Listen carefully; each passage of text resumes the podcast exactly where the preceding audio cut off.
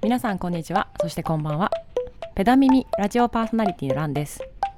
この番組ではドクター兼ローディーの私が自転車に関するあれこれをお話しするライド中オーディオコンテンツです。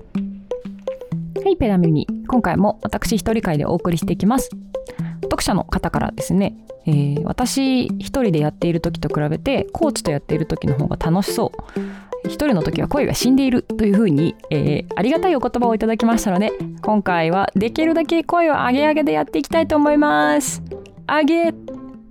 で今回のテーマはですねマッサージとアイシングについてちょっと考える機会があったのでこれについてお話ししていきたいと思います。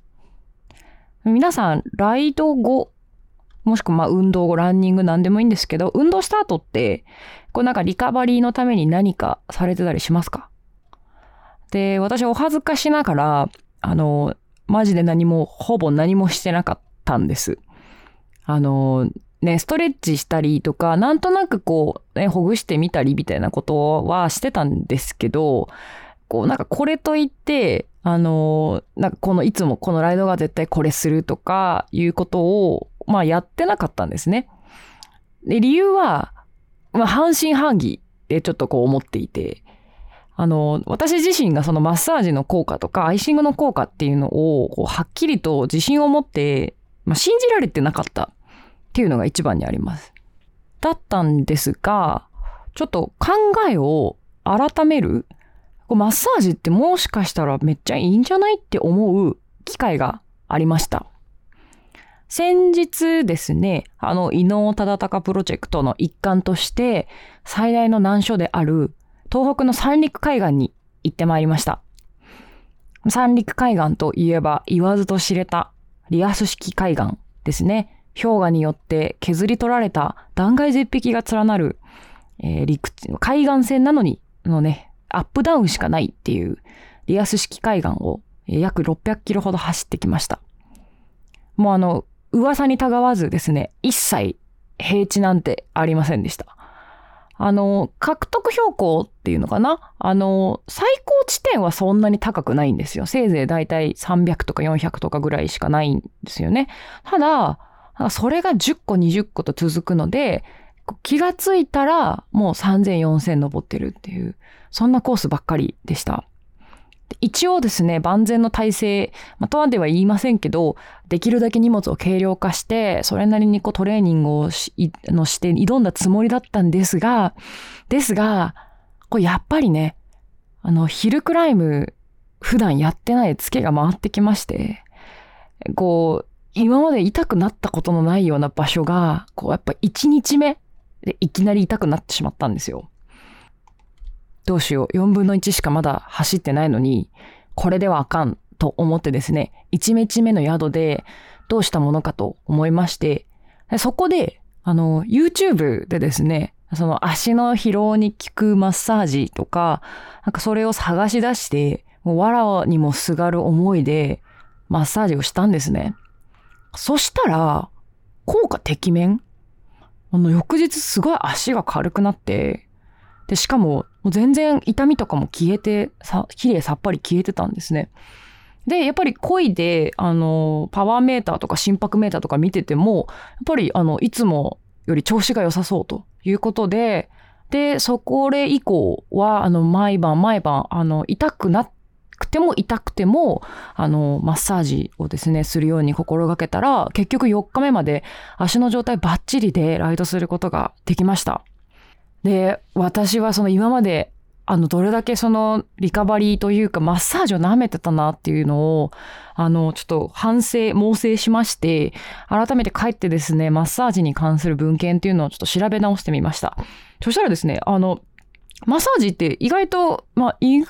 と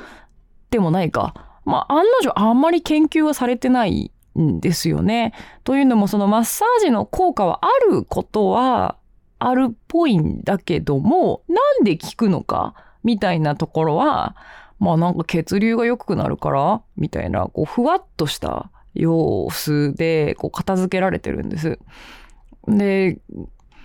で、血流が良くなるんだったら、こう、例えばね、お風呂とかサウナとか、その他のね皮膚温度皮膚血流が良くなるような行為とかでもね同じように同様の効果が出てもいいのにマッサージするとなんでそんな極材性で効果が出るのかとかそもそもなんで圧迫で血流が良くなるんだとかまあそのいろいろ気になる点はたくさん出てくるわけですよ。でいまいちこう納得のいく説明がないなってこうポチポチ探してたらあの一個ですねすごく面白い観点から研究をしてるあの研究があってこれは割とその私の中でいい説得ができそうだなと思ったのでえっと、ちょっと今回ご紹介してみたいと思います。で、2018年に行われたこの研究なんですが、ラットの足にですね、あの、周期的、まあ、一定の間隔で圧を加えると、ラットの筋肉内に、えっ、ー、と、いるマクロファージまあ、これはその炎症の原因になる細胞なんですけど、このマクロファージの数が減るっていう研究内容なんですね。これどういうことかっていうと、まあ、ラットの筋肉に対してですね、あの、マッサージっていうのを施します。まあ、だから周期的に圧をかける。離したり、圧をかけたりするっていうものをかけたりしてみると。でそうすると、どうなるかっていうと、えっと、要は、炎症が和らぐっていう研究結果が分かったんですね。で、炎症って一体まあまあ何かっていうと、もうこのラジオを聞いてる人とは散々出てきてると思うんですけど、炎症っていわば、まあ、怪我を治そうとか、そういうこう体の、まあ、自然な反応みたいなものなんですね。で、怪我に限らず、体の中って常にやっぱダメージとかを負っていたりするので、それに対して炎症反応、炎症成分みたいなものが出てきて、細胞からのまあ悲鳴というか、まあ、SOS シグナルみたいなものが出てきて、まあ、それに対して免疫の細胞が応答してその免疫がこう細胞を治していく炎症を抑えていく炎症の原因となるものを取り除いていくっていう体の自然な反応が起きます。でなんであの圧をかけるとあのマクロファージ炎症が抑えられるのかっていうのに関してはいまだに記事は分かってないんですけど、まあ、今回この研究で新しいところとしてはあの血流が関与しているのではなくて圧ですね筋肉に対して圧をかけて、えシアストレス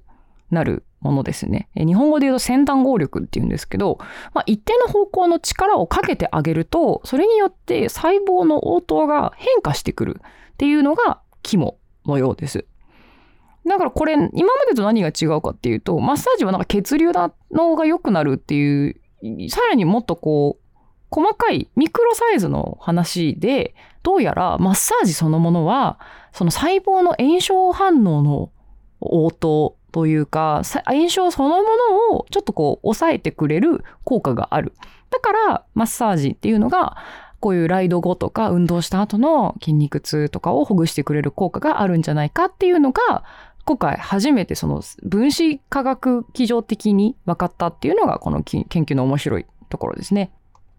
まあ、ただこの研究も、まあ、万全というか万能ではなくて、あくまでラットを使った実験であるっていうことと、これはですね、どちらかというと、動かしていない筋肉に対してマッサージをしたら、あの、動かしていないと筋肉って実はどんどん分解されちゃっていくんですけど、それにも炎症が関与してるんですね。あの、動かしていない筋肉あまり動かしていないと筋肉ってその炎症反応と似たような反応が起きて筋肉がどんどん分解されていくっていうあのシステムがあるんですけどそれをマッサージすることによってある程度筋肉が落ちていくのを抑制できるかもしれないっていうのを今回も明らかにした研究なのでこれが果たして運動後の炎症にも効くのかはたまたあの例えばこう怪我したこのシンプルに外からダメージが加わって怪我した外傷にも使えるのかっていうところに関しては、まあ、まだまだ疑問が残る研究にはなるんですけれども、まあ、ただ、こう、少なくても、まあ、私の体感としてとか、周りのこう反応、マッサージとかに対する考え方と聞いてみても、こう、ライド後にですね、あの、一定の圧を加えていくっていうもの、マッサージをしていく。っていうのはあの一定の効果が期待できるのではないかなというふうには考えます。でこれと対照的によく話が出てくるのがアイシングですね。あの、アイシング、まあ、すなわち患部を皮膚で冷やすっていう治療法なんですけれども、かつては、まあ、ライス療法といって、あの、ライス、聞いたことあるかな？外傷治療とかで怪我とかした時の最初の初期治療としてよく使われているライス治療。安静、冷却、圧迫、居上、持ち上げる。この、あの、英語の頭文字を4つ取ってライスっていう治療法があるんですけれども、このアイシング、冷却のところですね、に関しては最近しない方がいいっていう、えー、研究の方が増えてきています。特にですね、あの、筋トレとかトレーニングをした後の、あの、アイシングに関しては、今のところ賛否両論なんですけど、P の方が多めかなという印象ですね。あの、なんでかっていうとですね、アイシングって確かに痛みを取ってくれることに関しては、えっ、ー、と、定評がありますし、実際研究結果でも、あの、当てた方が患部の痛みがなくなるのが早くなるとか、痛みが軽減するっていうのは、まあ、効果としてははっきり分かってはいるんですけれども、一方で、え回復が遅くなるっていうのもかつてからして、かつて、かねてから指摘はされていました。で、なんでこの回復が遅くなるかっていうのもまたいろいろ言われていて、まあそれこそ血流がとかいう意見もあるんですけれども、まあ一つ大事なポイントとして、その治そうとするパワー、これ炎症でもあるんですけど、これを、この必要な炎症も抑え込んでしまうっていうところに、そのアイシングっていうところに欠点があるんじゃないかというふうにあの考えられています。まあ、つまり回復が遅れちゃう。痛みは取れるけど、それが元通りに戻るとか、内側の傷が治ったりするっていうの部分が遅延してしまうのではないかというふうに、えっと、考えられています。未だにですね、えっと、外傷ですね。まあ、つまり外から跳ねられたとか、あの、ぶつけたとか、落下したとかいうことに、外からダメージが加わったことに関しては、やっぱりアイシングってした方がいいとは一応言われてます。つまり外傷、トラウマっていうやつですね。なんですけど、トレーニング後の痛み、筋肉痛に関しては、冷やさない方がリカバリーが早いし、えっ、と、効果が高いって言われているというか、まあ、最近あの、よく言われるようになりました。なので、アイシングに関しては私は、えっと、否定的です。が、マッサージに関しては、こう、割とだんだんこう、マッサージの効果を、えっと、サポートするような、支持するような論文が増えてきてるな、という印象ですね。で、マッサージ方法って、まあ、どれがいいねんっていうことなんですけど、まあ、これもね、なんかこう、マッサージの仕方を比較した研究論文なんて今まで私見たことないんですけど、まあ、どうでしょうね。今までのその、よく論文で出てくるような、あの、えっと、論文のモデル、論文の研究モデルとして使われているようなマッサージのプログラムとして多いのは、いわゆる筋膜リリースのように、こう、ぐーっとゆっくり圧をかけてゆっくり離していくみたいな、こう、ぐーっと押し込んでぐっと押すというような、こう、もみもみするってよりは、こう、長い時間ゆっくりかけてじわーっと圧をかけていくっていうもので十分いいんじゃないかなと思います。なんかそれこそあの最近筋膜リリースって名前がついてますけど、ああいう、まあ、ポールとかボールとかでも、あの、十分いい効果ができるんじゃないかなと思います。はい。今回のまとめとしてはですね、まずマッサージは、こう、やっぱり有用だし、あの、今後どんどん効果みたいなものがより科学的に分かってきそうだよっていう話と、アイシングは、うーん、しなくてもいいかな。ちょっと効果に関してはあんまり期待されてないかな。あと、えー、三陸海岸。すごい山は多いけど最高の道だったよってことですね。いやー、三陸海岸ですね。本当に確かに山は多かったんですけれども、あの、海沿いの道ってほとんどすごい綺麗に直されていて、で、あの、コンビニはあんまりないけど、道の駅が結構こう充実してて、しかも道の駅のご飯とか、おやつ、アイスクリーム、ソフトクリームとかが、すごい美味しい上に、全部大盛りだったんですよ。もう本当にあのソフトクリーム下のコーンギチギチまでアイス入れてくれるし、あの、これで600円ですかっていう驚きの量の定食が出てきたり、あの、本当にご飯も量も大満足美味しさも量も大満足の食事がたくさん食べられましたであと交通量もなんですけどあのちょうどですねあの私が通った海沿いのコースって高速道路の三陸沿岸道路が走ってるんですね。で、今、この区間って、えーと、高速道路が無料なんです。なので、ほとんどのトラックとかこの乗用車はそちらの高速道路を通るので、一般道側はほぼ車が通らなくてすごい快適でした。もう地元のあの車とかちっちゃいトラックぐらいしか通らないので、あの、ほとんどその、なんかトラックとか大型車が通る心配もなく、すごい快適に走れるコース